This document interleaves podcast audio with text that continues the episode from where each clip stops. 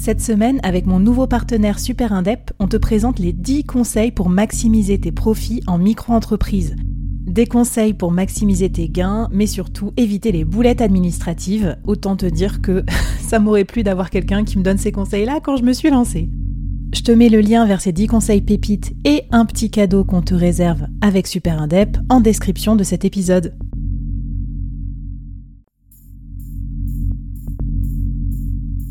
À quoi ressemblerait ton business si tu pouvais être épaulé par les meilleurs experts? Avoir un board de rêve disponible 24 heures sur 24 pour t'aider, répondre à tes questions? Je suis Flavie Prévost et ce board, je l'ai créé pour toi dans ce podcast. Tu es dirigeant, entrepreneur, freelance ou tu vas bientôt te lancer? Ne reste pas tout seul dans ton coin. Inspire-toi des conseils des meilleurs chaque jour par ici, à mon micro. Et si tu l'oses, on te mettra au défi parce que nous, ce qu'on aime bien, c'est te faire progresser vite et bien. Alors bienvenue à toi, bienvenue dans ton board et bon épisode.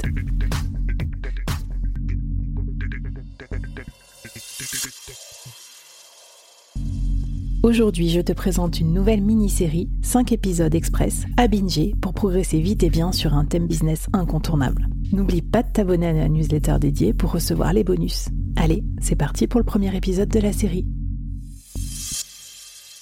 Bonjour à toutes et à tous et bienvenue dans cette nouvelle mini-série du board. Alors aujourd'hui au board, je suis trop contente euh, d'aborder ce thème que je voulais aborder depuis longtemps, mais je vous avoue que j'ai un peu repoussé parce que je suis un peu frustrée parce que comme j'ai des enfants, tout ça en bas âge, je me sentais pas vraiment autorisée à parler de ce sujet. Pourtant c'est un sujet génial pour nous, les indépendants, les freelances, les solopreneurs. Aujourd'hui on va parler du digital nomade et qui mieux que Ambroise Debré pour nous en parler, qui est à la fois freelance, digital nomade, créateur de contenu pour les indépendants digital nomades. Salut Ambroise et bienvenue au board. Salut Flavie, merci de l'accueil. T'as vu l'accueil un petit peu, euh, genre euh, l'amertume de la meuf qui se dit bon allez quand même, ça fait presque trois ans que j'ai le board, faut quand même que j'aborde ce sujet. En plus, ce que je suis très contente, c'est que tu vas nous euh, décaniller un peu certains mythes et certains clichés aussi sur le digital nomadisme, qui a qui a un statut qui fait rêver, mais qui aussi a fait grincer des dents certains et tout. Donc on va en parler et on va voir que c'est assez surprenant. Il y a plusieurs profils qui font ça. C'est pas forcément le jeune de 22 ans en tongue à Bali. voilà, tu vas nous en parler, Ambroise. Alors, euh, bah, commençons par ça, peut-être. Toi qui vis le digital nomadisme au quotidien, qui a accompagné un paquet d'indépendants, euh, c'est quoi la vérité des prix sur le digital nomadisme? Euh, Qui sont ces gens? Qu'est-ce qu'ils font? Est-ce que c'est quoi les clichés, la réalité? Est-ce que tu peux nous, décoder un peu ce, mouvement? Ouais, carrément, avec plaisir. C'est vrai que c'est il y a, y, a, y a, un monde enfin entre ce que les gens pensent et ce que c'est vraiment beaucoup de gens pensent que les nomades, tu vois, c'est un peu une évolution des, backpackers, tu vois. Des gens qui vivent à la cool, euh, avec assez peu d'argent, tu vois, qui travaillent peut-être euh, le, minimum qu'il faut pour gagner juste ce qu'il faut, qui sont vraiment en mode euh, lifestyle. Alors qu'en fait, dans la réalité, tu as des nomades qui sont multimillionnaires, qui voyagent, j'en ai quand j'ai rencontré pas mal, des investisseurs, des entrepreneurs à succès et autres. Tu as aussi des personnes qui voyagent en famille. On avait parlé quand on s'était appelé, en famille, dans différents modes de transport, des gens qui sont en van, des gens qui sont en voilier. Euh, des personnes aussi qui, pour la plupart, vont pas bouger aussi souvent, qu'on pourrait le penser, tu vois. On pense souvent aux mm. nomades qui, qui bougent toutes les cinq minutes, euh, tu vois, toutes les semaines d'un endroit. En réalité, moi, la plupart des nomades que je rencontre, et c'est mon cas aussi, sont à 95% euh, freelance ou solopreneur, mais surtout freelance. Et en général, ils vont rester entre 1 et 3 mois par destination. Tu vois, ça pose un peu le cadre. D'accord. Donc c'est vraiment plus du, slow nomadisme et des personnes qui sont à leur compte. Euh, voilà. Ok, super. Alors toi, tu nous parles d'où un peu pour poser un peu le cadre. Euh, raconte-nous ton spot actuel de, euh, de, freelancing, enfin l'endroit où tu as posé tes valises pour quelques mois. Ouais, et eh ben écoute, en ce moment, je suis à Séoul en Corée. je suis arrivé ici la semaine dernière. Avant, j'étais en Corée aussi sur l'île de Jeju, que je connaissais pas du tout, qui est une des sept nouvelles merveilles du monde. C'était incroyable. Euh, avant ça, j'ai passé un mois et quelques au Japon. Avant, j'ai passé trois mois en Thaïlande. Tu vois que je mmh. reste dans la même région du monde et que je reste assez longtemps par endroit. Tu vois, je suis en Corée mmh. pour au moins un mois et demi. Je sais pas encore où est-ce que je vais aller après. Euh, là, j'ai vu qu'il y avait euh, qu'il y avait Nomad Fest, un, festival de nomades qui se passe en Bulgarie à Bansko en juin, fin juin. Donc, euh, tu vois, je, me tâte, j'y réfléchis. Mais c'est ça. Bah, parfait. Ben, avec toi, on va être au courant de toutes les actus et toutes les techniques. Alors, pendant cette mini-série, tu vas nous, bah, nous décoder un peu ce mode de vie, nous expliquer comment on peut le devenir si on a envie de se lancer à quoi il faut faire attention, comment aussi adapter son activité et tout à ce format-là. Donc voilà, pour commencer, tu voulais un peu casser euh, certains mythes et puis nous expliquer euh, voilà euh, quelle est la réalité des, des, faits pour les digital nomades. Alors toi les digital nomades que tu accompagnes et que tu vois, ils ont quel âge, ils font quoi comme métier? Raconte-nous un petit peu leur réalité. Ouais, alors c'est intéressant parce que tu vois moi à la base j'étais nomade, je suis devenu nomade en, en 2017, donc ça fait aujourd'hui six ans. Moi, je suis freelance depuis 10 ans, ce qui est assez rare. Il y a beaucoup de freelance maintenant, mmh. mais en 2013, il n'y avait pas grand monde en francophonie. Et en fait, moi, j'ai toujours voulu bah, aider les personnes dans leur dans leur parcours. Tu vois, donc j'ai commencé à créer des événements à Montréal de marketing digital, euh, e-commerce. Euh, j'ai commencé mon blog sur le sujet, etc. En fait, moi, je voulais aider les gens à devenir nomades. Et j'ai assez vite compris que en fait, le principal truc à savoir et à avoir pour être nomade, c'est de gagner sa vie en ligne et de gagner sa vie mmh. en ligne, c'est pas forcément autant qu'on le pense. Beaucoup de gens pensent que voyager ça coûte cher.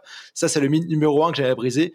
Voyager ça coûte pas forcément cher. Tu vois, le, budget moyen que je recommande pour les nomades, c'est de environ 1500 euros par mois net, bien sûr. D'accord. Euh, donc c'est pas aussi énorme que euh, que tu pourrais le penser. Euh, pour la simple bonne raison en fait que bah, quand tu es vraiment nomade, tu plus forcément d'appartement physique euh, chez toi en France. Le coût de la vie sur place est en général moins cher. Bon, peut-être pas Japon, Corée, mais en général, mmh. c'est ça. Et en fait, il y a plein plein de choses qui deviennent beaucoup moins chères quand tu voyages sur du moyen terme, enfin du slow du slow nomadisme, tu vois. Par exemple. Ouais, alors c'est Vas-y, pardon, je t'ai coupé. Ouais. ouais, non, je te disais.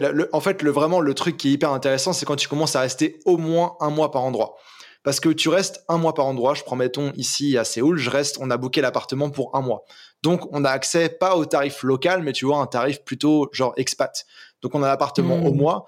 Le propriétaire, il est hyper content. Il a loué son Airbnb pendant un mois. Nous, on a négocié le prix euh, au maximum, tu vois. Pareil, là, hier, j'ai booké ma salle de sport. Je prends le truc pour un mois et pas à la séance, qui est une différence assez énorme. Et en fait, tout ça, ça, ça a fait des économies assez incroyables. En plus de ça, bah, tu peux être beaucoup plus productif. Tu peux te prendre un pass de coworking au mois, etc. Donc ça, c'est vraiment un, un truc, c'est que le nomadisme coûte pas aussi cher que tu qu'on peut le penser.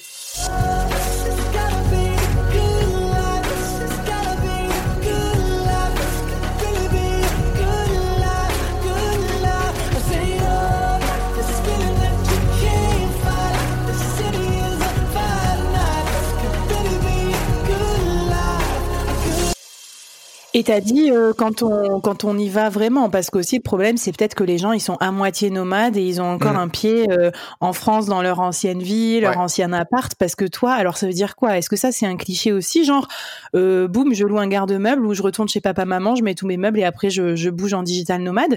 Euh, c'est quoi la vraie vie des gens? Ils ont ils ont quand même un pied à terre, ils reviennent souvent en France ou ils font vraiment leur valise et ils partent au, au bout du monde? Bah, en fait, je pense qu'il y a, pour les personnes qui voudraient se lancer, il y a plusieurs phases par lesquelles passer, tu vois. C'est, moi, ça fait depuis six ans que je suis nomade. Au début, j'avais encore mm. un appartement, j'habitais à Montréal et tout ça. Donc, je pense que mm. première étape, c'est déjà de le, de le tester. Déjà, d'avoir une activité, une activité qui vous permet de, de, le faire. Donc, gagner au moins 1500 euros par mois net, ce qui est pas non mm. plus inaccessible pour les freelances. Euh, et de le tester, de partir quelque part, pas trop loin forcément, mais tu vois un endroit assez facile. Euh, je sais pas, t'es en, es en France, bah va quelque part en Espagne, au Portugal ou, autre, pour vraiment le tester. Les endroits où il y a d'autres nomades et endroits où tu connais pas forcément grand monde et de le tester pendant une ou deux semaines si possible, euh, en travaillant sur son projet, ou si vous êtes employé, de travailler sur un projet perso, je sais pas, lancer, euh, faites lancer enfin, enfin votre site, créer enfin euh, une première vidéo YouTube ou autre, et de le tester. Hmm. Et ensuite, une fois qu'on a validé si c'est pour nous, parce que c'est pas forcément pour tout le monde non plus, là, dans ce cas-là, de vraiment mettre en place les actions pour le faire. Donc, ça dépend des, des, des, des, cas de figure, dépendamment de ceux qui sont à leur compte ou pas, mais de mettre en place ça vraiment en mode rétro-planning. Parce qu'on part pas du jour au lendemain à l'autre bout du monde dans la chanson d'appart et tout ça. C'est vraiment par étapes et il y a tout type de nomades. Il y en a qui voyagent six mois par an et gardent leur appartement en France, qu'ils arrivent à sous-louer. Il y en a qui, euh, bah, voilà, ont pas trop d'attaches et qui tout. Il y en a qui font euh, face par face. Et tu vois, moi, jusqu'à 2020, j'avais encore mon appart à Montréal. Hmm, et à ce moment-là, je me suis dit, OK, en plus, avec le Covid, je me suis dit, j'ai senti le truc venir. C'est parti, je vends tout et je pars, quoi. D'accord. Alors, avant que tu nous déclines un petit peu les différents formats, les différentes organisations, les différents boulots aussi qu'on peut faire euh, et combiner avec le digital nomadisme, mm. est-ce que, pour finir, euh, je sais pas moi, comment savoir si on est fait pour ce mode de vie? Parce qu'entre ce qu'on voit sur la carte postale et ce qui va se mm. passer vraiment, c'est ça aussi mythe versus reality, enfin Instagram versus reality. Qu'est-ce que tu as d'autre à nous, à nous donner un petit peu comme euh, point d'alerte ou comme au contraire à, nous, à nous confirmer comme, comme point favorable pour se lancer? Ouais, bah, je pense que le le test que j'ai mentionné, vraiment le tester, c'est le truc qui va vous, montrer. Tu vois, il y en a qui se disent ah ouais c'est parti, j'ai trop hâte, et en fait qui disent ah en fait c'est pas trop mon truc, j'étais un peu, euh, tu vois, j'étais un peu seul tout ça. Et pour moi, tu vois, le meilleur exercice de dev perso que tu peux faire dans ta vie, c'est de voyager seul. Et euh, tous les gens qui ont voyagé seul le, disent aussi. Et donc ça, c'est une déclinaison un petit peu de, de voyager seul, tu vois. Après, euh, c'est de voir aussi, une fois qu'on a fait ce test-là, est-ce qu'on est prêt à mettre tout en place pour que ça se passe, tu vois? Est-ce qu'on est prêt à vraiment passer, euh, je sais pas, 6 mois, euh, un an, 12 mois par an, 11 mois par an, loin de ses mmh. proches et tout ça, tu vois? En ce moment, moi, j'ai des trucs qui se passent dans ma famille. Tu vois, il y a mes parents et mes sœurs, ils sont réunis ce week-end. Tu vois, ils sont ensemble. Mmh. Voilà, moi, je suis allé au bout du monde, mais je sais que je vais venir cet été et que je vais faire une version un peu plus concentrée de ça, quoi. Donc c'est. Ok. Et d'ailleurs, euh, mythe versus réalité, est-ce que les digital nomades, ils sont célibataires ou est-ce qu'ils partent avec leur euh, plus un? Parce que tu sais, c'est un truc qu'on peut se poser. Alors moi, j'ai 38 ans, donc forcément, je suis peut-être un peu plus installée dans la vie. Je sais pas quel âge mmh. vous avez, vous qui nous écoutez là sur le board. Mais tu vois ce que je veux dire? C'est peut-être une question qu'on se pose mmh. aussi avec qui tu pars. Des potes, des collègues freelance, tout seul? Ouais, et eh ben écoute, euh, en termes de, de, de, couple, etc. Tu vois, moi j'ai beaucoup voyagé en étant nomade solo avec des potes que je rejoignais, etc. Et là, il y a un an, un peu plus d'un an, j'ai rencontré ma, ma copine qui est aussi nomade. Elle est de, elle, elle est de Singapour et on s'arrange pour voyager ensemble. Tu vois, donc euh, donc euh, donc c'est ça. Mais tous les formats sont possibles. Mais je recommande pour ceux qui partent pour une première fois, à part si vous êtes vraiment introverti, solitaire, etc., d'aller dans des dans des hubs nomades comme en Europe, mmh. tu vois, on pourrait avoir, euh, on pourrait avoir Lisbonne, euh, Barcelone, Berlin. Enfin, il y a plein, plein de, de, de, spots comme ça. je vais pas te faire ta liste de tous les, tous les hubs, mais de partir d'endroits où qui sont friendly, quoi. Bali aussi, par exemple, ou Chiang Mai. Ouais, non, mais t'as raison. Bah, un petit big up, euh, un petit big up euh, à ceux qui sont sur Lisbonne. Moi, j'y vais bientôt pour un événement Web 3. Alors, si vous nous écoutez, si, hmm. si ça paraît à ce moment-là, l'épisode, si vous voulez surfer ou vous balader euh, dans Lisbonne, vous êtes digital nomade à Lisbonne, bah, faites-moi un petit coucou. Écoute, merci Ambroise. Donc, qu'est-ce qu'on se donne comme défi pour ce premier épisode avant d'avancer dans la suite de la méthode pour devenir digital nomade? Ouais, alors j'en aurais, j'en aurais deux pour deux cas de figure, tu vois. Donc pour ceux qui se questionneraient, pour ceux qui se disent vraiment, moi, ça me tenterait, ça a l'air vraiment cool et ça pourrait me convenir, bah, j'en ai parlé, mais allez le tester. Prenez-vous une semaine dans une ville, pas, même pas forcément à l'étranger, mais une ville où vous connaissez personne, qui est loin de chez vous. Allez vous mettre dans un, dans un Airbnb, bosser à distance, vous faire un peu de vie sociale et voir ce que ça donne. Et mmh. en deuxième, deuxième défi par rapport au budget, parce que je sais que ça stresse beaucoup de monde, en fait, de, plutôt que de, de, penser comme ça dans la coin de sa tête, de vraiment faire les calculs, de se dire, OK, si je suis pas chez moi en ce moment, mais je suis, par exemple, euh, en Thaïlande, combien est-ce que ça va vraiment me coûter? Parce que beaucoup de gens pensent que c'est beaucoup de dépenses en plus de leurs dépenses actuelles, mais si tu es en Thaïlande, euh, tu as peut-être moins de factures à payer. Et tu vas manger pour beaucoup moins cher aussi, tu vas pas manger forcément à Paris au resto le midi. Donc, de vraiment faire le hmm. calcul et de voir combien c'est.